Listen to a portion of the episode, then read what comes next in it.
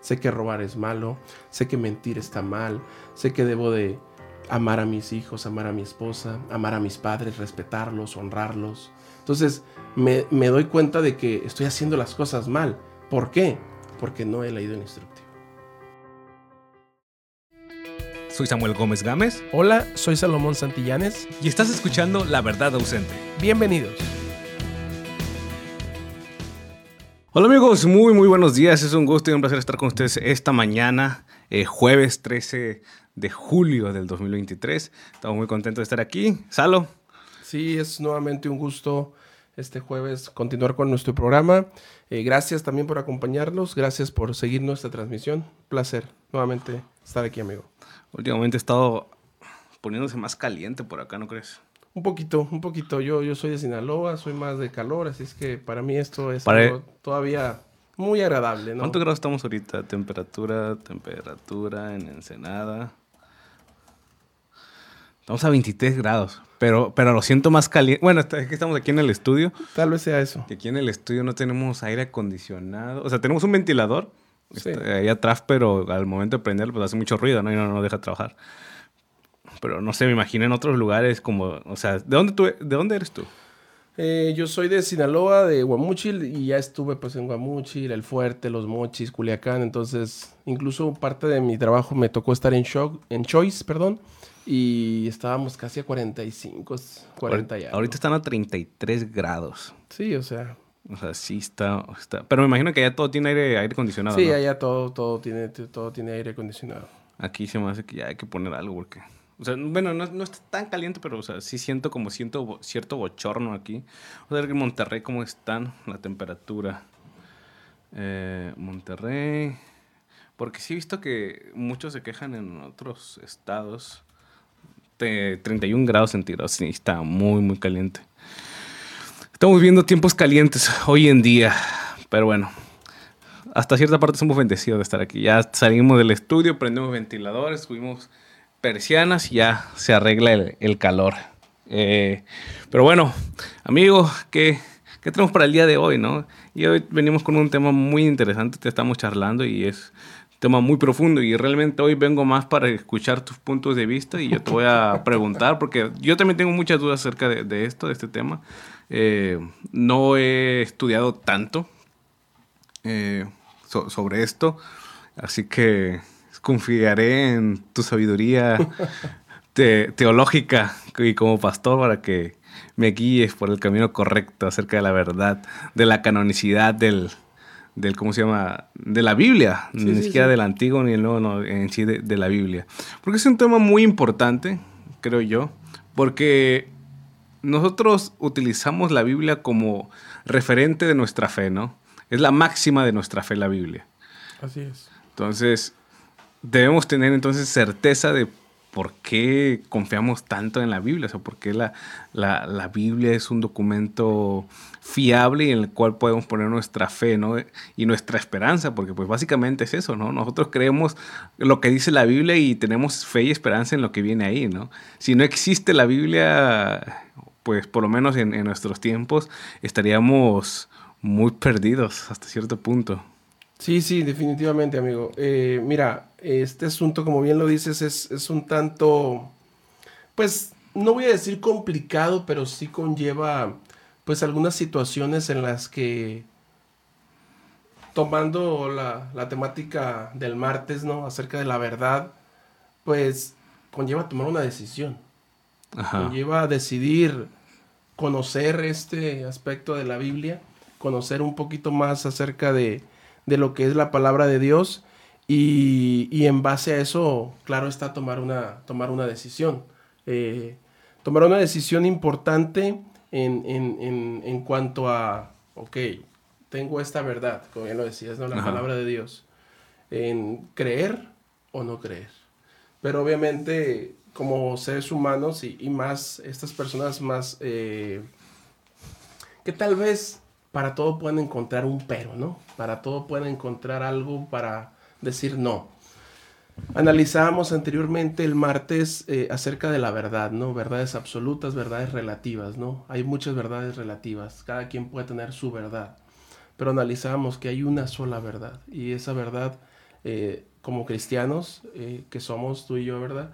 Pues creemos que es la Biblia esa verdad, ¿no? Ahora lo que queremos es compartir con las personas porque esa verdad absoluta la encontramos en la Biblia, ¿no? Eh, algo que, que, debemos analizar y que debemos conocer un poquito más es acerca de, de, cómo se originó, ¿no? Dónde se fundó, cómo se creó la palabra de Dios, ¿no? Y es en que lo que te estaba comentando ahorita acerca de, de la revelación, acerca de la inspiración, acerca de la iluminación, ¿no? Y antes de que yo te preguntara esto, antes de que yo pudiera, pues a lo mejor conocer un poquito que tú me decías de esto, no, no sé mucho, ¿verdad? No, no, no, lo tengo tan claro, me decías, ¿no? Para ti, ¿qué, qué, qué pensabas o, qué imaginabas que era esto de la revelación, inspiración, iluminación? ¿Qué venía por tu mente? Revelación. O sea, yo entiendo por revelación algo que es es, no, no, se descubre, bueno, que no, estaba oculto para, para, ti como persona, ¿no? Y te es mostrado. O sea, te revela algo. O sea, que te pregunto, ¿qué tengo en mi bolsillo? Tú sabes, no sabes qué tengo, ¿no? Hasta que yo, está ahí, pero tú no sabes qué es, ¿no? Entonces yo lo saco y te lo muestro, te, lo, te revelo qué es lo que tenía en, en mi bolsillo. Exacto. Eh, esa es revelación. Y vamos a ir, ahorita te pregunto por las demás, pero vamos a ir primeramente eh, eh, encontrando algún sentido a estas, ¿no? Yo te mencionaba que hay dos tipos de revelación, ¿no? una revelación general, una revelación más general y una revelación especial. Y mencionábamos acerca de esto y, interactuábamos, ¿no? Un poquito acerca de esta revelación más general, más, más en todo, ¿no? ¿Y qué significa esta revelación? Bueno, en primer lugar, revelación, amigo, cuando vamos bíblicamente, claro está, porque podemos eh, definir la revelación en, muchos términos en nuestra vida cotidiana, pero bíblicamente la revelación, ¿a quién voy a revelar o quién va a ser revelado? Bueno, bíblicamente el que va a ser revelado es Dios. Debemos de entender, y, voy a tal vez tomar muchos ejemplos de los que vimos en, el capítulo anterior, eh, que como seres humanos, eh, como personas, no podemos imaginar o, tal vez pensar eh, que un ser humano como yo es más que yo. Si me doy a entender un poquito, ¿no? Claro. Eh, eh, yo soy más que tú por el hecho de ser pastor, un ejemplo, ¿no? Tú eres menos persona. No. Ante, ante los ojos de Dios y ante los ojos de los hombres debemos ser todos iguales. razas, color, sexo, todos somos iguales, ¿no? Entonces, por esta misma razón de que todos somos iguales, de que todos somos seres humanos, de que todos pensamos, de que todos analizamos, de que todos queremos en algo, no puede haber, no puede un ser humano como tal crear esta verdad. Y es lo que analizamos. Tiene que ser un ser superior, un ser supremo, un ser que conozca, como bien lo decías tú, el pasado, el presente, el futuro, de las cosas y del mundo en general tiene que tener esta verdad, ¿no? tiene que tener esta, esta autoridad y este poder para darnos esa verdad absoluta.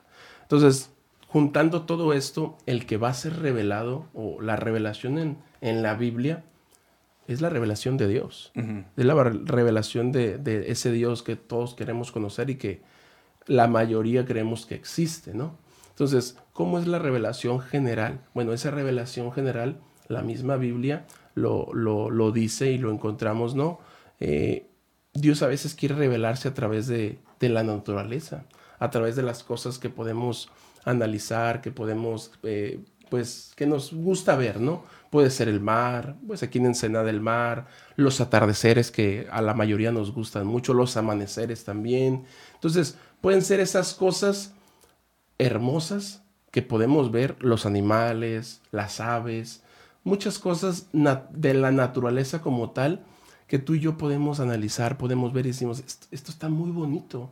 Hasta he visto que sacas tu cámara y en algunas ocasiones tomamos algunas fotos de esos momentos pues muy bonitos, muy, muy hermosos en, nuestra vida. Hasta sentimos una paz, una felicidad. Bueno, esa es una revelación que Dios, que Dios nos ofrece. Una, una, una, revelación general. General. Entonces, pero también ahí hay otro problema, ¿no? sí, muy, muy, interesante. Que si tomamos la, la, la mera naturaleza como ejemplo, eh, ¿qué pasa cuando viene un terremoto, cuando hay inundaciones, cuando un volcán erupta y mata a miles de personas, cuando la hermosa gacela es devorada por el león, eh, cuando el pájaro eh, es, es muerto por, por, no sé, una enfermedad y demás, ¿no? Eso también es parte y refleja el carácter de Dios. E, ese es un asunto bien interesante y, es lo que, lo que comentábamos, ¿no? A veces como seres humanos, eh, como te decía hace un momento, ¿no? siempre queremos ver como, como lo malo, ¿no? Somos ahora sí que con mente negativa, no vemos lo positivo. Eh, de la misma razón, con, la con el mismo pensamiento en el que estamos de la revelación general, Dios no se podía quedar en la revelación general. ¿Por qué? Porque cuando Él, cuando vamos a la Biblia, eh, es, a veces va a ser un poco complicado eh, explicar algunas cosas sin ir a esa verdad suprema. Necesitamos ir a esa verdad suprema. Cuando Dios creó este mundo, lo creó perfecto. Y más adelante vamos a analizar un poquito acerca de cómo ese mundo perfecto pues se convirtió en este mundo en el que actual tú y yo vivimos, ¿no? Un mundo perdido, un mundo pues lamentablemente deteriorado, ¿no? imperfecto, ¿no? Entonces, cuando Dios creó este mundo, lo creó perfecto y a, causa de, de, la entrada del pecado, fue que entonces eh, se empezó a deteriorar ese mundo y Dios no se podía quedar con una revelación general. ¿Por qué? Porque no iba a ser lo suficientemente eh, clara. clara exactamente esta revelación de Él, este amor por la humanidad, esta entrega total, esa aceptación de parte de Él hacia todos los seres humanos, como lo decía hace un momento, sin, sin y hacer diferencia o alguna excepción con algunas personas, eh, no podía quedarse ahí. Es por eso que pasamos ahora a la revelación especial, ¿no? ¿Cuál es la revelación especial? Bueno, esa revelación especial es la que Dios, no quiero decir, ahora sí que, voy a decirlo, pero no, no quiero que se malentienda, ¿no? Escoge. No que uno sea mejor que otro o no que haya habido algunos hombres, eh, digamos, capacitados o dotados, no, simplemente Dios escoge a personas, ¿no? desde pastores, como lo, sabemos, ¿no? Desde personas eh, pescadores, personas que podemos decirlo, oye, Dios no escogió a lo mejor. O algunos sí eran muy buenos. Algunas personas que Dios escogió como profetas para poder revelar, revelar ese Dios. Entonces, es cuando pasamos a esta revelación especial, es cuando Dios escoge este tipo de personas de todas las razas, de todos los diferentes profesiones o sin profesión para poder revelar a quién? A ese Dios. Y entonces estas personas podrán entonces escribir. Y es entonces que con la ayuda de ellos, con la revelación de Dios, es que pasamos a lo que hoy tenemos como Biblia. Ahora, ¿entendemos la parte de la revelación general y la revelación especial o tú crees que tengamos alguna duda? Muy, muy claro en esa parte. Entonces, hay, hay otra, por ejemplo, hay otra cosa que me... Bueno, no, no me causa conflicto, pero podría causar conflicto, ¿no? Entendemos que la, que, que la Biblia es un libro inspirado, ¿no? Eh, y que a lo largo de la historia, como tú dices, Dios escogió a, a, a varios autores, a, a, personas de diferentes lugares, en diferentes épocas, para escribir, que escribir un mensaje, que este mensaje es acerca de la verdad absoluta y que esta verdad es Dios, ¿no? revelar a Dios en su, en su plenitud y su plana hacia nosotros. Sí. Ok, entonces hay, y en la Biblia se encuentran por lo menos que 60, son los 66 libros. Sí.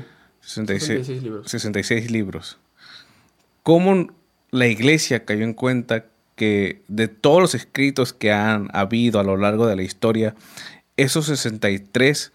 66. 60, perdón, 66 son los correctos. Porque eh, leyendo un poco, investigando, el primer conteo ¿no? que se hicieron acerca de los libros que, que se analizaron para el formar el, el canon bíblico eran más de 2.000, más, más de 2.000 escritos. Sí, sí, sí.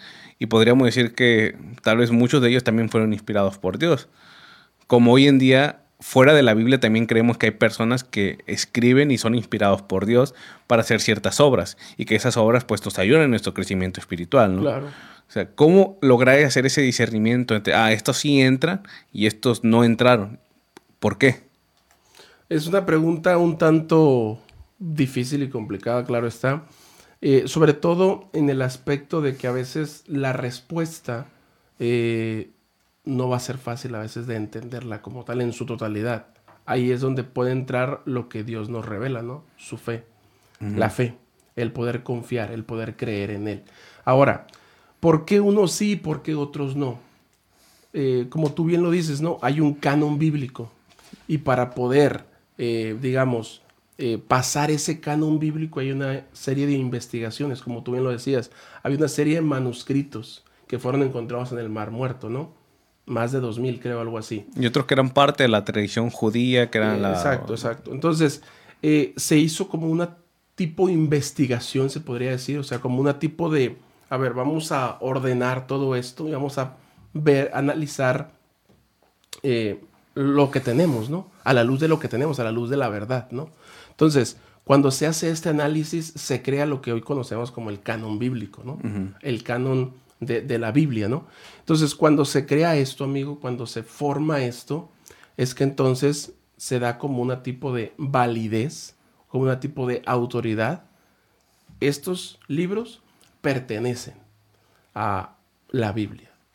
¿Por qué estos y por qué otros no? Bueno, porque en la mayoría de ellos o en, la Biblia podemos encontrar algunas profecías, algunas promesas, algunas señales, algún tipo de cosas, tipo de escritura que en su momento vamos a analizar y vamos a ver más detallado, claro está, que daban, ahora sí que podemos decirlo en términos humanos, fe y legalidad de esos escritos, de lo que ahí se menciona, ¿no?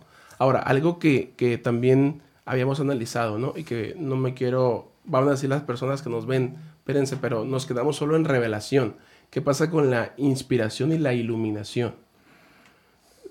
Y entonces, cuando terminamos con la revelación especial, que es lo que tú me preguntabas, ¿por qué estos libros? Y bueno, se hace este, este estudio, este canon, ¿no? Y se crea este canon. Ahora, ¿qué pasa con la mm, inspiración? Bueno, en la revelación especial Dios se revela a los profetas. Bueno, en la inspiración es cuando los profetas, bajo la revelación especial, bueno, van a plasmar eso que Dios revela, que es su carácter, al Dios, a ese Dios que todos conocemos. Entonces, Revelación, Dios revela. Inspiración, los profetas transmiten a Dios, en el que pues podemos creer, ¿no? En el que vamos a, a conocer en las Sagradas Escrituras. Y la iluminación es cuando yo como ser humano, es cuando yo como un hombre común y corriente, voy a este libro y comienzo a leerlo, comienzo a conocer que la verdad. Ahora, un ejemplo que hace años escuché y que me pareció bien interesante y bien importante, y creo que lo analizábamos un poquito en el capítulo anterior de este podcast, como personas, voy a ser más enfático, como mexicanos, a veces eh, compramos algún, no sé, alguna televisión o alguna cámara o algún aparato eléctrico, algún aparato que lleva una hojita bien interesante que es el instructivo, ¿verdad? ¿Y qué hacemos con él? Siempre que compramos algo decimos, no, pues yo ya sé. ¿Para qué lo voy a leer? Yo ya me sé todo lo que tengo que poner, que las patitas, que el cable, que las pilas en el control. Yo lo sé todo. Y lo armas y te sobran cinco tornillos y dos cables. Entonces, lamentablemente, ya que nos pasa eso, decimos, no, no sé. Y entonces ya lo habíamos tirado el cartón y el instructivo y vamos al bote de la basura a veces. O vamos allá donde lo tenemos arrumbado ese, esas hojitas y empezamos a buscar, porque están en todos los idiomas. Entonces ya buscamos el idioma de, que podemos nosotros entender y es que entonces, es, ah, es que esto no es así. Entonces, de la misma forma, amigo, en la medida que nosotros como seres humanos entendamos de que no tenemos nosotros una verdad absoluta, de que necesitamos a alguien supremo, alguien que tiene esa verdad absoluta, y que vayamos a su palabra, es en la medida en que nosotros vamos a comprender esas instrucciones en las que Dios me va a revelar, como bien lo decías, su, su voluntad en mí. Esa, ese plan que Dios tiene para mí. ¿Por qué? Porque a veces podemos hacer muchas cosas humanamente como lo que hacemos, en tomar decisiones, en hacer esto, en hacer lo otro, en hacer muchas cosas. Y podemos fallar en todo eso.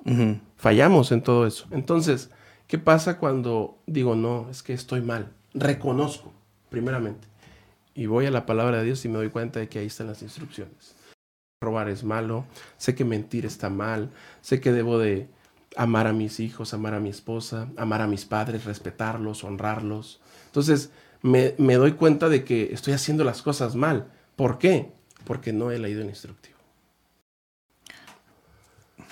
Esto, bueno, esto eh, como que valida un poco, ¿no? El por qué nosotros queremos la Biblia, porque sí, claramente tiene eh, verdades morales y éticas que son contundentes y que son aplicables en nuestra vida vida, ¿no? Y que funcionan y que se ha demostrado que funcionan eh, todo esto.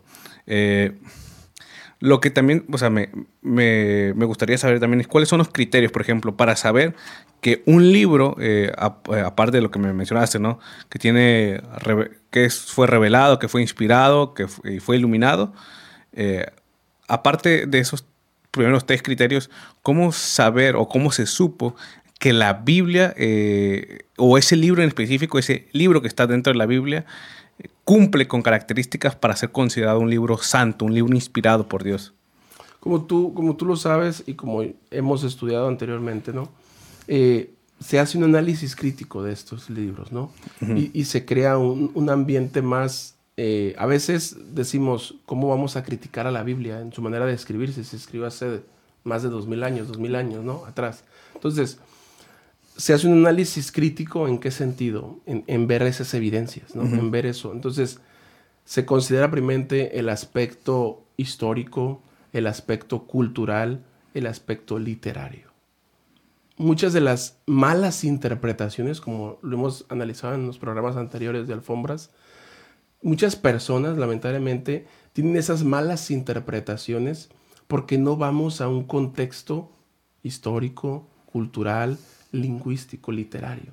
Entonces, se hace ese tipo de estudios, ese, e, ese, digamos, ese filtro para analizarlo, para ver y comparar, ¿no?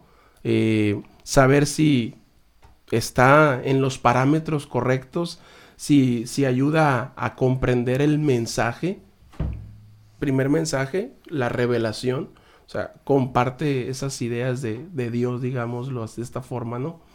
Y, poder entonces tomar como algo positivo, algo, algo bueno, vaya, ¿no? Porque dentro, o sea, dentro de... Eh, ha habido varios concilios, ¿no? Para determinar el canon, el canon bíblico.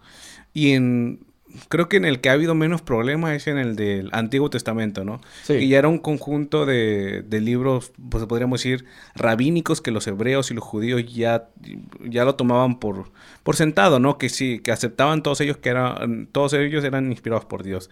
Eh, bueno, hay un pequeño detalle con los eh, libros apócrifos, ¿no? Que hasta hoy en día hay un gran debate, ¿no? De si deberían o, no deben estar. Pero por lo menos en el Nuevo Testamento hay muchos más libros que, incluso el propio Martín Lutero, el, reformista, en algún momento no, o, no estaba de acuerdo que formaran parte del canon bíblico. Y tiene ese libro de, Santiago, ¿no? Eh, Santiago, primera y segunda de Juan, incluso el mismo Apocalipsis estuvo en esa discusión, ¿no? De eh, por qué debe estar o por, o sea, por qué está ese libro ahí, ¿no? Eh, en lo que nosotros ya tomamos como el canon bíblico y el que nosotros aceptamos en sí, ¿no? Que, lo vemos como una, verdad absoluta y una, una, verdad innegable que fue inspirado por Dios. Así es, o sea, eh, eh, algo que debe de saber la gente y algo bien importante, no por ser nosotros, digamos, cristianos y con la denominación adventista, eh, digamos que este filtro se hizo con puras personas, digamos, no sé, cristianas o no sé, adventistas, no, o sea, este filtro, este diálogo, esta, esta participación fue de personas de diferentes perspectivas, de diferentes creencias, religiones, de diferentes todo, ¿no? Entonces, fue, digamos, como un tipo de comité o como un tipo de grupo que analizaron estos libros. O sea, no fue una sola persona, fueron varias personas, fue un grupo, eh, digamos, no les puedo decir si fueron 10, 20, pero fue un grupo, un grupo en general que analizó esto y que digamos fue dio fe y legalidad de todo esto, en compartir ideas, en compartir perspectivas, en compartir argumentos que puedan dar lejos de dudas, crear más dudas, crear más, digamos, división, bueno, que puedan dar claridad y que puedan solucionar, o sea, este tipo de problemas, ¿no? Déjame compartirte alguna una cosa de la que encontré en la web, tal vez se los pongo aquí, se los voy a compartir en pantalla, ¿no? Eh, ah, que habla un poco, ¿no? Acerca de algunas de las métricas que se pueden, eh, utilizan para saber, ¿no? Si un, un libro es inspirado por el Espíritu Santo. Eh, en el Nuevo Testamento habla, ¿no? Dice. Sí. ¿El autor fue un apóstol o tuvo una estrecha relación con un apóstol? Eh, por ejemplo, tienes el, el, caso de, no sé, del libro de Lucas, uh -huh. el libro de Marcos. Si mal no recuerdo, eh, el libro de Lucas fue como eh, escrito, y su, bueno, fue escrito por Lucas, pero fue supervisado, no sé si por Pedro o Pablo. Sí. No estoy muy seguro, la verdad, si fue Pedro o Pablo. Pero era, eh, era discípulo de uno de los apóstoles y el apóstol eh, de alguna forma dio fe y legalidad, ¿no? De lo que se estaba escribiendo sí, ahí fue lo que sucedió. Eh, otro de los puntos es, el libro ha sido aceptado por la mayoría del cuerpo de Cristo. Sea, pues la mayoría de los cristianos eh, de las se diferentes... profesan. Sí, exacto, o sea, eh, en ¿lo general. aceptan? Ok, este es, este es el segundo aspecto. Tres, el contenido del libro es, una, es de una consistencia doctrinal y enseñanza ortodoxa. Esta, esta parte sí me perdí un poco, ¿no? ¿Tú qué entiendes por esto? Doctrinal y enseñanza ortodoxa. Yo creo que va más de la mano con la parte de, de, de, en qué tipo, cómo está escrito, ¿no? Es lo que te decía, el aspecto cultural, lingüístico, el aspecto del contexto, ¿no? Eh, doctrinal y enseñanza ortodoxa. Eh, o sea, por ejemplo, que esta vaya de acuerdo a, a, lo que dice los diez mandamientos, a lo que dice... Sí, o sea, lo que revela como tal el, el carácter de Dios, ¿no? Y yo, yo entiendo más que nada eh, como bien lo decía, ¿no? Que no hay como que división. O sea, que un okay. libro dice una cosa y que un libro dice otra cosa y, y ya nos perdemos. A, a, cuál, cuál está bien y cuál está mal, ¿no? El crear más eh, diferencias entre sí. Podríamos decir que, que, estos libros también vayan conforme a lo que es la cierta parte de la tradición, ¿no? Y, y de la cultura de, de bíblica. Sí. Ok. Número 4. Este libro contiene evidencias de alta moral y, valo y valores espirituales que reflejan la obra del Espíritu Santo. Y... Algo que... Bueno, no, esos son los cuatro, cuatro puntos, ¿no? Que... Algo que no mencionamos, ¿no? Pero que es importante ahorita que lo dices, ¿no? Eh, fue a través del Espíritu Santo que los profetas recibieron esta inspiración, Ajá. ¿no? Fue a través de que esa persona de, de la Trinidad, eh, Padre, Hijo, Espíritu Santo, que pudimos, o que pudieron los profetas, mejor dicho, tener esta inspiración para, para poder eh, presentar, ¿no? Para poder, como quien dice, escribir estos, estos, estos libros, ¿no? Y es a través también de esta persona, el Espíritu Santo, que tú y yo, cuando vamos a la palabra de Dios, ahora sí que lo necesitamos también, uh -huh. a la hora de la iluminación para poder entender y para poder comprender lo que, lo que está escrito como tal, ¿no? Hay una parte que aquí, por ejemplo, dice lo siguiente. Fue Dios y solamente... Fue Dios y Dios solamente quien determinó cuáles libros pertenecían a la Biblia. Y comentaba, ¿no? Yo tengo como que un pequeño problema con esta declaración. O sea, porque, pues, no es como que Dios mismo haya bajado y te haya entregado los, sí. los, los, libros, ¿no? ¿Sabes que Este va a ser el canon bíblico, esto es lo único que pueden creer, ¿no? Simplemente fue un proceso histórico de hombres en, en concilios y en diferentes tiempos que llegaron a la misma conclusión. Eh, ¿Cómo nosotros, o sea, en este caso podemos decir, ¿no? Que Dios fue el que inspiró o el que determinó los libros que nosotros aceptamos como, como verdad. Allí es donde entra la parte, ¿no? De, de, confiar, ¿no? De entender de este ser superior, porque cuando entendemos, eh, cuando confiamos, cuando tenemos fe, eh, es que queremos una relación, ¿no? Y cómo entender esta parte de que fue Dios. Bueno, entendemos primeramente que Dios es un Dios supremo, que Dios conoce el pasado, el presente, el futuro, como lo venimos diciendo. Pero también entendemos que el control de este mundo perfecto que se creó, pero ahora imperfecto, uh -huh. sigue siendo de Dios. Y en ese momento de la historia, no, no por ser pasado y hoy es mucho más años antes, quiere decir que Dios no tenga ese control. Okay. Entonces Dios tenía ese control. Dios a veces utiliza a personas, a personas en, ahora sí que en diferentes, diferentes lugares, diferentes partes, diferente todo, para poder transmitir y para poder, ahora sí que compartir sus verdades, ¿no? Entonces, ¿cómo yo entiendo y cómo yo puedo creer que Dios fue el que determinó, bueno, a través de ese grupo que mencionamos, Él estaba ahí presente. Él dirigió, él pudo haber, sin estar como tal, como podemos decir, mira, yo soy Dios. No, él pudo estar, digamos, eh, de manera presente, pero de manera, o sea, invisible. Porque Él es Dios, él, es omnipresente, Él es, Él puede estar en cualquier lugar y en muchas partes a la vez, ¿no?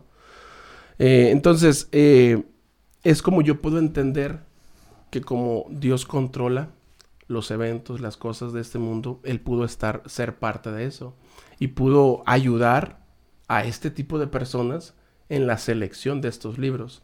Algo que mencionaba también eh, el que nos ayuda en Cámara de Enoch es que los libros que fueron seleccionados o los libros que están en la Biblia son los libros que me ayudan para poder yo conocer la verdad, aceptar a Jesús y ser salvo. No, no es que existan más o, me faltaron, no. Los libros que están en la palabra de Dios son suficientes para que yo pueda aceptarlo, pueda conocerlo y pueda pues entregar mi vida a él.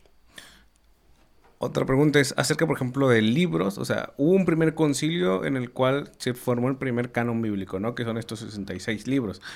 Más adelante hubo otro concilio donde se agregaron otros cinco, que son los libros que conocemos como apócrifos, que si mal no recuerdo es primera y segunda Macabeos, Judith, el libro de Enoch y Tobías, creo que Tobías, Tobías es el... Sabiduría. es el libro de sabiduría. No, son más de cinco entonces. Sí. Entonces, que no forman parte del, canon que utilizamos los protestantes o, e, evangélicos. ¿Por qué estos libros no son aceptados? ¿Y por qué, por ejemplo, la, Iglesia Católica Romana sí los tiene dentro de su canon? Lo, tengo aquí, mira, te lo voy a compartir. Eh, dice, existen libros apócrifos debido a la diversidad de escritos que se produjeron en el periodo histórico en el que se redactaron los textos que conforman la Biblia. Los libros apócrifos son aquellos que no fueron incluidos en el canon oficial de diferentes tradiciones como religiones judías y cristianas. Hay varias razones por las cuales fueron considerados apócrifos. Número uno, criterio de aceptación. El primer criterio es la aceptación. Los libros que se incluyeron en el canon de la Biblia fueron seleccionados por diferentes comunidades religiosas, era lo que les decía. No es una comunidad, ah, lo vamos a aceptar porque, no sé, somos cristianos. No, por diferentes comunidades religiosas, teniendo en cuenta diferentes criterios como la autoridad y el origen apostólico, la conciencia teológica y la aceptación en general. Los libros apócrifos no cumplen con estos criterios para ser considerados inspirados y auto y no, y autoritativos. Segundo, disputa teológica. Primero es aceptación, después la teología. Muchos de los libros apócrifos contienen enseñanzas y relatos que generan disputas teológicas entre las comunidades religiosas de la época. Al no poder llegar a una, un consenso sobre su validez y autoridad de estos libros, quedaron excluidos del canon oficial. Y la tercera, que es la última, es la preservación y transmisión limitada. Algunos de los libros apócrifos fueron escritos con diferentes periodos históricos y en diferentes lugares, lo que dificultó su preservación y difusión. Por lo tanto, no logran la misma aceptación y reconocimiento que los libros canónicos, que fueron más ampliamente conocidos y utilizados por las comunidades religiosas. Entonces, por esas tres cosas es que estos libros no, no cumplen, digamos, vaya no son aceptados dentro de un canon donde ya, como bien lo mencionabas, es el primer canon donde fueron aceptados estos 66 libros. Es muy interesante eso. Entonces, pero por ejemplo, ¿cuáles son algunas de las discusiones teológicas que pueden tener estos, estos libros? Por ejemplo, no sé, el libro de Macabeos, o sea, de qué, eh, ¿qué es la enseñanza que está dentro, por ejemplo, de estos libros que van en contra de la Biblia. No sé si te sepas alguno o puedas mencionar acerca de uno. Te soy sincero, no. Sí los he visto como tal, los he analizado, pero así como tal leerlos, no, no ha tenido ese, ese, nunca he tenido una Biblia de, con esas características católicas, la verdad. Yo en la casa tuve, tuvimos una, eh, pero la leí, ¿no? Y, pero te, estaba joven, tenía como unos 12, 13 años cuando leí, creo que Macabeos y demás. Lo cual no le encontré ninguna, ninguna contradicción teológica, claramente porque mi teología, mi teología era muy limitada. Pero creo que hay una... A ver. Creo que la iglesia tiene una postura acerca de esto. Eh, vamos a buscarlo. Para... Recuerdo un poquito de eso, pero no, no, así como tal, no me acuerdo al 100%. A ver, vamos a ver.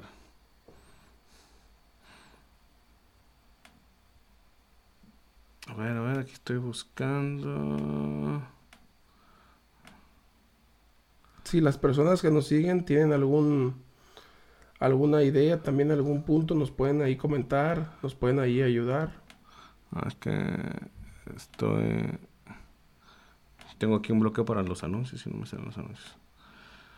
Y no me deja la página entrar si no tiene luz. Ok, espera, espérenme tantito.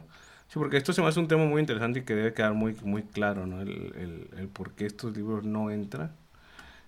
Y... Sí, necesitamos tener esto. A ver, aquí hay algo, ¿no? Ah, aquí hay algo. Ahí está. Ah, dice, la lista de libros o materiales generalmente incluidos en los apócrifos son primera y segunda de Esdras, primera y segunda de Macabeos, Tubía, Judith, adicionados al libro de Esther y Daniel, adiciones a los libros de Esther y Daniel, la oración de Manastés, Baruch, la carta de Jeremías, el Salmo 151, Shirak eclesiástico y la sabiduría de Salomón, ¿no? Muchos de estos libros fueron incorporados al canon del Antiguo Testamento de la Iglesia Católica y la Iglesia Ortodoxa. Eh, Dice, se argumenta generalmente que los apócrifos fueron incluidos originalmente en la versión griega del Antiguo Testamento y de ahí llegaron a la Biblia cristiana, pero esto está lejos de ser cierto. La traducción griega del Antiguo Testamento, la Septuaginta, comenzó en la primera mitad del tercer siglo antes de Cristo. En aquel tiempo es casi seguro que fue una traducción de, los, de solo los cinco libros de Moisés, el Pentateuco o Torah. Se sabe poco acerca del proceso que llevó a, a la traducción del resto del Antiguo Testamento al griego. Particularmente a la traducción o la incorporación de los libros que llamamos apócrifos, no conocemos los libros exactos que fueron incluidos en la Septuaginta durante el tiempo de los apóstoles, ni sabemos si alguna vez hubo una lista oficial de libros apócrifos. Sí sabemos que los judíos nunca consideraron que estos libros formaran parte del canon hebreo, pero también sabemos que los estimaban y los leían. Manuscritos o fragmentos de algunos de los libros han sido encontrados entre el rollo del mar muerto. Ok. Dice, bueno, vamos a ver qué dice esto. Los apócrifos y la reforma. Los reformadores vivieron la cuestión de los apócrifos. En su traducción de la Biblia al alemán, Martín Lutero incluyó los libros apócrifos, pero al igual que Jerónimo, no los consideró iguales en autoridad de que las escrituras y estableció que no debían ser utilizados para definir la doctrina cristiana. La tradición de la reforma excluyó totalmente los apócrifos del canon, aceptando en su lugar el canon hebreo más breve. Una de las razones para el rechazo de los apócrifos fue que estos libros apoyaban algunas posiciones erróneas, contrarias a las que la iglesia sostenía como dogmas cristianos. Por ejemplo, apoyaban la idea de que las obras humanas contribuyen a la salvación y que era algo que le convenía mucho a la iglesia eh, católica en ese momento por las cuestiones de la indulgencia. Que los, ah, que los santos pueden interceder, interceder por otros. Vamos a ver si lo podemos ver, si me sale aquí algo. La cita. Aquí me viene la cita. Vamos a buscarla. El otro también, si quieres, Tobías. Vamos a ver. Sí, sí están. Aquí está. Vamos a ver, dice. Ah, ah está en inglés. Eh... Ahí dice la versión, ¿no? Sí, disculpe, mi inglés es, no está muy bueno, así que si el libro está equivocado, todavía lo voy a poner más erróneo si, lo, si hago la traducción. Ah, aquí no tengo el traductor. A ver. Ahorita, luego lo, busco. Voy a ver si lo puedo buscar yo. Eh, si busca Tobías 4, 7 al 11. Vamos a ver qué dice. Eh, que los santos pueden interceder por otros. Segunda Macabeos 15, 13 al 14. Vamos a buscarlo también. Eh, 4, 7 al 11, ¿verdad? Ajá, segunda de Macabeos. Ah. ¿Qué te dije? Segunda de Macabeos. ¿13? No, no, no me acuerdo. Es que estaba esto acá. ah. 3, 15, 13 al 14. no me quiero salir de la página en que estaba. Segunda de Macabeos 15, 13. Segunda de Macabeos. Aquí tengo ya la Biblia eh, online, católica, si quieres. Ok, 13. Vamos a leer un poco. A ver, si quieres leer. ¿Tienes el de Tobías? Tobías 4. 7 al 11. 7 al 11 dice. El 7 dice, con tus bienes has limosnado en beneficio de todos los que practican la justicia y el bien y no vuelves la cara al pobre para que el Señor no aparte su rostro de ti. Da limosna según tus posibilidades, pero nunca te temas dar. Así te preparará un tesoro para el día de la necesidad. Doy y me voy a esperar un tesoro. Sí, sí tiene algo de... Está curioso ese, ese versículo. O sea, pareciera que también... Es el 9 más que nada. Pero nunca temas dar. Así que preparas un tesoro para el día de la necesidad. Es hasta el 9, ¿verdad? Ah, hasta el 11. Ah, es hasta el 11, espérame, todavía falta. Pues la limosna nos libra de la muerte y nos guarda de andar en tinieblas. Además, para el que da su limosna le queda como parecido depósito ante el Altísimo. Ok. Ok, sí, sí está curioso. Está, interesante. Está interesante. Ok, segunda Macabeos 15, 13 al, al 14. Eh, ahora aquí tengo... Dice, enseguida apareció otro hombre que se distinguía por sus cabellos blancos y su dignidad. La majestad que lo rodeaba claramente indicaba que se trataba de un personaje de la más alta autoridad. Onías tomó la palabra y dijo, este es Jeremías, el profeta de Dios, amigo de sus hermanos, que ora mucho por el pueblo y por la ciudad santa. Jeremías extendió la mano derecha, le dio a Judas una espada de oro y le dijo, toma esta espada santa que Dios te da, con ella destrozarás a los enemigos. Ah, ok, ok, es 13 y 14. Onías tomó la palabra y dio y dijo, este es Jeremías, el profeta de Dios, el amigo de sus hermanos, que ora mucho por el pueblo y por la ciudad santa. Aquí como que se le está apareciendo un espíritu chocarrero a, al amigo, ¿no? Y le está dando como que, no sé, como que le dio una espada, ¿no? Y para, que, para que luchara. Toma esta espada santa que Dios te da, con ella destrozarás a los enemigos. como Jeremías, me imagino que para ese entonces ya estaba muerto o algo así por el estilo, le, o no sé si hablamos de un profeta Jeremías, otro Jeremías, tengo, no, no sé muy bien el contexto de este pasaje, pero era un espíritu, espíritu y le dio pues una espada de oro a Judas, ¿no? Que en ese momento iba a luchar. Estabas diciendo que un muerto le apareció y que eso va muy va en contra, ¿no? De lo que dice la Biblia, que los muertos nada saben y demás. Y es lo que decía el, el texto en la página, ¿no? acerca de este pasaje. ¿Qué decía? Dice que los santos pueden interceder por otros. Que la expiación puede ser eh, hecha en favor de los pecados de los muertos.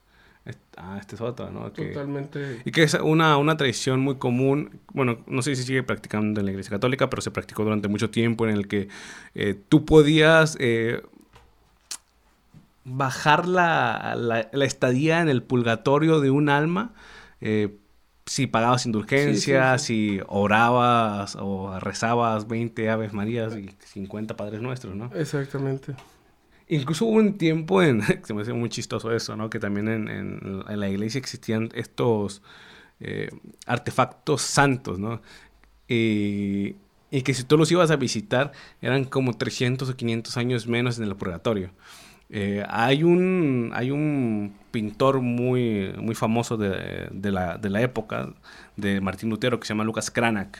Eh, Lucas Cranach hizo una como un catálogo de todo para, para un rey, cuando estaba trabajando para un rey, de todos los artefactos sagrados que él tenía, ¿no? Y entre ellos estaba la leche de María, estaba oh, pelo de la barba de Jesús. Sí, sí, o sea. O sea, tenía cosas así bien, bien curiosas, ¿no? Y que, o sea, eran artefactos santos y que tú si ibas, pagabas y veías esto, eh, se reducía tu, tu estadía en el, en el purgatorio. Uh, o sea, son doctrinas que pues van realmente muy en contra de lo que viene en otros pasajes bíblicos, ¿no? Y más que nada en la, en la cuestión de, de, los muertos, ¿no? Que los muertos nada saben, ¿no? Que una vez que mueres, eh, no vas para el cielo al infierno, estás en un... Eh, podemos estar, estás en stand-by hasta que, hasta que regrese Jesús, ¿no? Y te, Él te juzgue. Y, y pues hablando con estas malas interpretaciones, eh, hay un comentario, ¿no? En el, en el, en el chat, en el Facebook que nos comparte el doctor Jairo, donde nos dice que los apócrifos tienen valor histórico, pero no congruencia con el resto de lo bíblico, ¿no? Que es lo que estamos ahorita exactamente analizando, que sí están como tal, o sea, tienen una validez como tal histórica, pero las cosas que ahí vienen, que era lo que tú decías, esta parte lo doctrinal y lo ortodoxo, bueno, tiene que ver con esto. O sea, no, Mm. no hay como que una relación o como que van de la mano estos libros con los del canon bíblico como tal, y es por eso que no pueden ser, digamos, aceptados, ¿no? Por algunas, por, por el canon en general, ¿no? Creo que solamente la Iglesia Católica y, y, y no sé si viéramos otra que los aceptaba. Pues los, los eh, ortodoxos, que creo que son los que están como en Rusia, ¿no? La iglesia rusa ortodoxa creo que es alguna de las otras iglesias que tiene estos, estos libros eh, apócrifos. Eh, pero bueno, nosotros como, como cristianos podríamos decir, o protestantes, eh. ¿podríamos entonces leer los libros apócrifos? O sea, de leerlos no pasa nada y podemos tener una, una, una digamos, una evidencia, ¿no? O, o algo claro de lo que ahí se menciona. Claro está que vamos a encontrar cosas como estas, que pueden, pues, perturbar algunas ideas o no entenderlos en su totalidad como tal. Pero de leerlos somos, somos libres de, de poder hacerlo. O sea, no, no hay, como dijéramos, una, una, pues una prohibición, ¿no? De no hacerlo como tal, ¿no? Y hay un libro en la Biblia que, que nos da una poquito, nos enseña un poquito acerca de, pues de lo que es la palabra de Dios, ¿no? De lo que, para qué está la palabra de Dios, ¿no? Es segunda de Timoteo 3, 16 y 17, ¿no? A ver, déjame buscarlo. ¿Dónde? ¿Segunda, ¿Segunda qué? De Timoteo 3, 16, 17. A ver. Léelo, léelo. ¿Ya lo tienes acá? Sí, ahorita, ahorita lo pongo. Vamos a esperarnos para que la gente igual nos pueda seguir, que la- algunos lo pueden ya conocer más, eh, tienen como que más este texto, ¿no? Dice, toda escritura es inspirada, divinamente útil para enseñar, para redarguir, para corregir y para instruir en justicia. Y dice el 17, para que el hombre de Dios sea perfecto, enteramente instruido para toda buena obra. Entonces, cuando tú y yo entendemos esta parte, comprendemos acerca de esta superioridad, de que hay alguien pensante, alguien eh, que tiene esa verdad absoluta, pues entendemos lo que venía diciendo yo hace un momento de las instrucciones, ¿no? De cómo la palabra de Dios es una revelación de Dios, pero también es una revelación para mí como ser humano de que yo pueda tomar esas mejores decisiones en mi vida. Eh, decía, decías hace un momento, ¿cómo, cómo es que Dios va a revelarse o cómo es que Dios va a, revelar su amor, su carácter a través de la naturaleza con los terremotos, con los tsunamis. Bueno, es que eso Dios no lo creó. Cuando vamos a la palabra de Dios, encontramos y- y comenzamos a saber de que el mundo del que Él creó es perfecto. No había terremotos, no había tsunamis. A consecuencia del pecado, a consecuencia de las decisiones humanas, de la contaminación, de todo lo que el ser humano está haciendo en este mundo, es que hoy en día hace más calor, es que hoy en día hay más terremotos, es que hoy en día hay más tsunamis, es que hoy en día hay más desastres naturales. ¿Por qué? Por mis decisiones como, seres como ser humano que no ayudan a una mejor, a un mejor ambiente, ¿no? A una mejor, eh, un mejor planeta, ¿no? Cada vez hay menos árboles, cada vez hay menos agua, digamos, Potable. potable y eso va a ser, va a ser un problema en, en- en un futuro, ¿no? Entonces, eh, cerrando y ya llevando un poquito la conclusión de todo lo que hemos analizado el día de hoy, creo y pienso que en la medida, porque no es que nosotros queramos compartirles esta verdad absoluta, no. En la medida de que uno elija y decida esto es en la medida que va a ir conociendo y va a ir ahora sí que sabiendo esta verdad, porque uno puede compartir esto, pero no significa que debes abrazarlo por, por, porque nosotros lo estamos diciendo como tal, ¿no? Sino de que tú tienes que ir y convencerte por ti mismo, porque así es como Dios va a trabajar, no va a trabajar, eh, digamos, aunque yo ame a mi papá, a mis hermanos, a las personas que tal vez no conocen o no aceptan esto, y yo ore por ellos, no significan que, que van a creer y van a confiar, sino significa que la medida de que ellos vayan a esa verdad absoluta y descubran esa verdad, es que entonces van a conocer y van a saber de esto. Muy interesante y bueno, más adelante estaría bueno en hablar o sea, acerca de incluso la interpretación de la Biblia, ¿no? Porque como sabemos que también tenemos una correcta interpretación bíblica, Sí. porque hay Mira, no, nada más cuántas religiones hay, ¿no? Cada una con su propia interpretación de la Biblia. No sé cuántas religiones cristianas haya. Muchísimas. Entonces, y cada una defiende, ¿no? Que tiene la correcta interpretación. Entonces, más adelante estaría muy interesante hablar sobre esto, ¿no? O sea, cómo, cómo saber que, eh, cuál es la verdadera interpretación de la Biblia y, pues, realmente dónde se encuentra la, la verdad, ¿no? O sea, qué verdad debemos seguir. Y, tiene que ver eso que mencionas con lo que veníamos hablando y lo que veníamos diciendo un poquito acerca de por qué algunos libros sí y otros no, ¿no? Tiene que ver con un contexto cultural, con un, con un contexto histórico, con un contexto lingüístico, porque a veces como religión, eh, a veces, y como seres humanos en general también, todo, en todo en general, ¿no?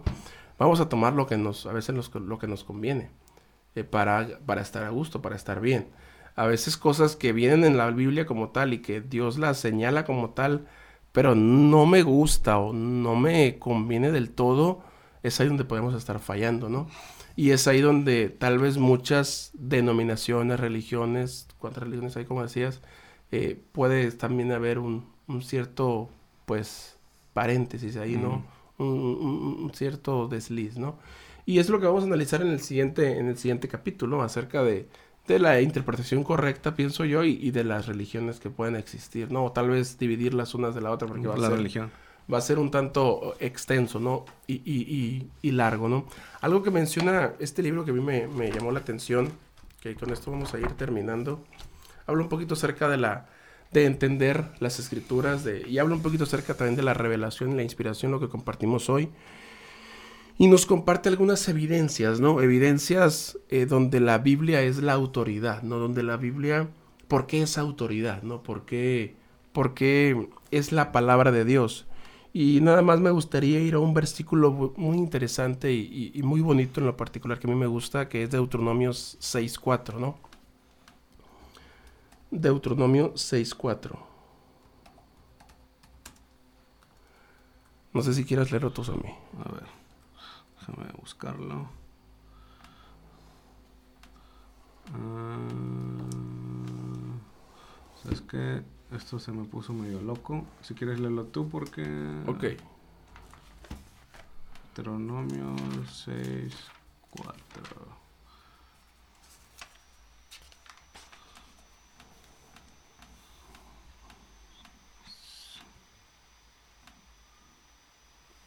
Ajá, sí, léelo tú porque... Lo leo yo.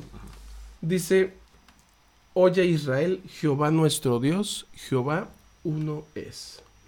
Entonces, ¿por qué la palabra de Dios es autoridad? ¿Por qué esta palabra que tenemos hoy ante nosotros es una autoridad? Porque es, como bien lo decíamos desde el principio, es la revelación de Dios. Dios nos está revelando su amor, su plan, su carácter. Y sigue diciendo después de este versículo donde de Jehová uno es, dice, amarás al Señor tu Dios con todo tu corazón, con toda tu alma y con todas tus fuerzas. Estas palabras que yo te mando hoy estarán sobre tu corazón. Se las repetirás a tus hijos y las hablarás de ellas estando en casa y andando por el camino al acostarte y cuando te levantes. Las atarás como una señal en tu mano y estarán como frontal dentro de tus ojos. Las escribas en los postes de tu casa y en las puertas. Entonces, lo que aquí nos presenta este libro, y como bien lo decías, es un libro que abarca el Pentateuco, estos primeros cinco libros de la Biblia que son, pues, ahora sí que muy, muy importantes y valiosos, ¿no? Al igual que todos. Eh, pero estas, esto, este mensaje que nos presenta eh, nos da digamos, algunas señales, ¿no? De lo que es Dios. De que Jehová es uno. De que Jehová fue uno, es uno y seguirá siendo uno. ¿En qué sentido? No cambia. Su verdad absoluta no es cambiante como la verdad relativa de nosotros, de que hoy creo en algo y de que mañana, ah, no, eso ya no es verdad, eso ya está mal. No, Dios sigue siendo uno, Dios sigue teniendo esa verdad y en la medida en la que yo como ser humano vaya a su palabra, voy a ir conociendo más esta verdad absoluta. Eh, algo que yo analizaba y que yo pensaba y que yo intentaba un poquito pensar o eh, meterme, digamos, a veces en la mente de estas personas filosóficas o pensantes, ¿no? Eh, cómo, cómo encontrar un argumento, cómo encontrar un, decir, mira, aquí está, esto es así. Debes de creer en, en, la Biblia como autoridad y como palabra de Dios. Y pues llegué a la conclusión de que no hay una, o sea, no hay un argumento para este tipo de personas contundente en el que yo lo pueda convencer. Porque como lo dijimos hace un momento, no sé si la clase pasada, nosotros no podemos convencer a nadie.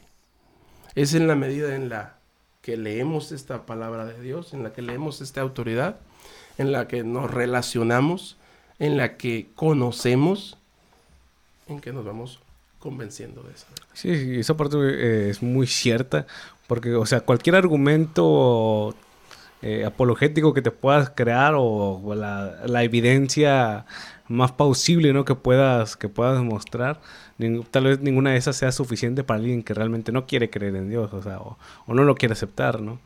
Incluso Jesús mismo, ¿no? No pudo convencer a todos, siendo el Dios encarnado, de que aceptaran la, la verdad, ¿no?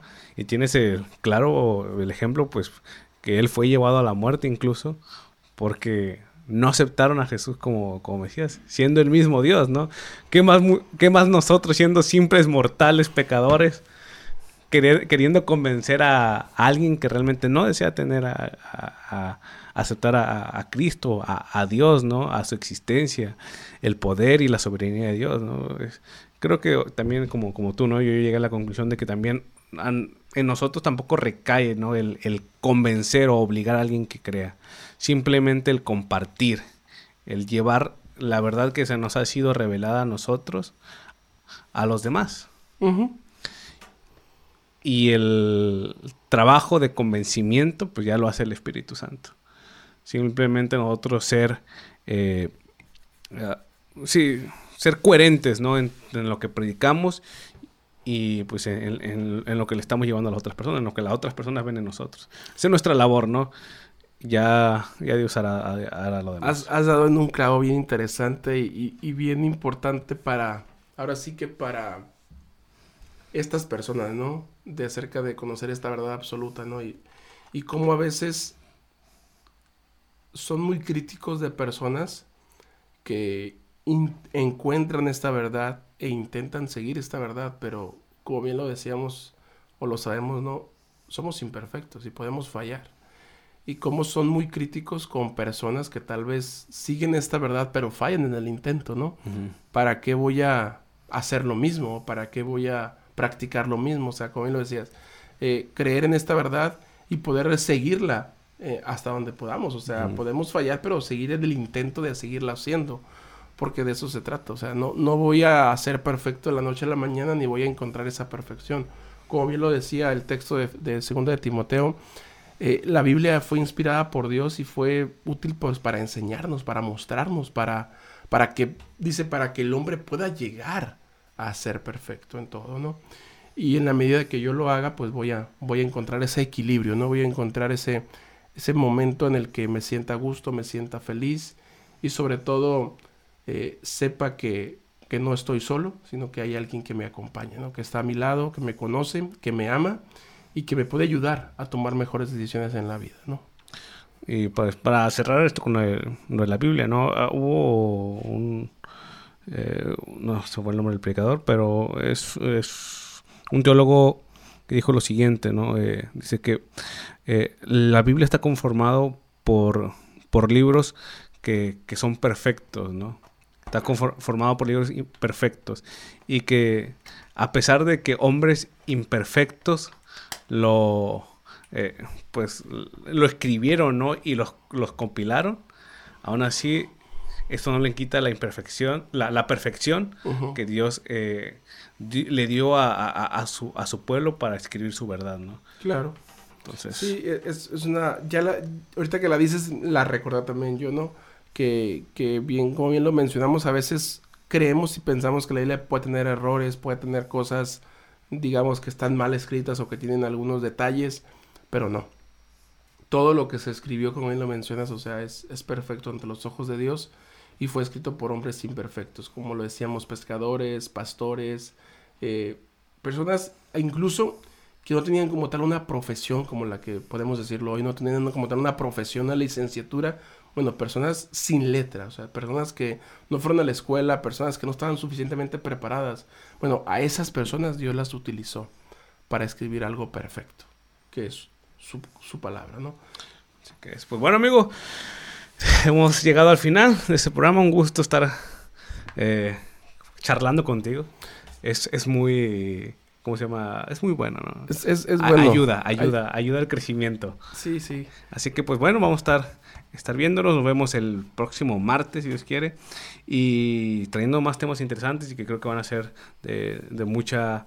Eh, pues ayuda y bendición para las personas que están escuchando y que están todavía en esa búsqueda de la verdad, ¿no? Y quieren comprender, comprender eh, lo que Dios nos, ha, nos quiere mostrar, más bien. Hoy en día hay muchos, o sea, hay muchos que, que hablan acerca sobre la verdad o tienen sus propias interpretaciones, pero creo que es muy necesario realmente que hagamos una, una correcta lectura bíblica, una correcta interpretación, porque más adelante hablamos hablaremos de eso, ¿no? Porque la verdad nos, hará libres. Así es. nos hará libres, la verdad. Sí, un gusto, un gusto. Saludos amigos que nos siguen. Eh, síganos en, en, las páginas. Vamos a estar martes y jueves, eh, 9.30, 10.30 y Esperamos poco a poco pues tener eh, algunas dudas, preguntas que quieran externarnos o algún comentario también que es muy válido, lo que ustedes piensan, lo que ustedes creen, ya sea si son cristianos, si son de diferentes denominaciones, lo importante es, es que podamos eh, pues todos juntos compartir, ¿no? Comentar. Y esto, bueno, va a estar en vivo. Esperemos que más adelante podamos subir este contenido a plataformas como Spotify. También para que puedan, pues, escucharnos ahí en cualquier momento del día sin tener que meternos a meterse a la transmisión de Facebook o meterse a YouTube, que la pueden encontrar. Pero ya más adelante también les, estaremos eh, comentando ¿no? acerca de esto eh, y cuando ya esté disponible en esas plataformas para que pues, ustedes, también pues, puedan disfrutar en, otros momentos de su día ¿no? y que pues, juntos podamos seguir creciendo eh, en, pues, en la verdad de, de Dios. Así que bueno amigos, cuídense, esto ha sido todo por hoy, nos vemos el martes, así que pues hidrátense mucho, mucho suero, mucha agua y disfruten de este día. Hasta luego. Hasta luego. Acabas de escuchar La Verdad Ausente, una producción de Adventus Media. Si te gusta nuestro contenido, puedes encontrarnos en redes sociales como Adventus Media o en nuestra página oficial adventusmedia.org.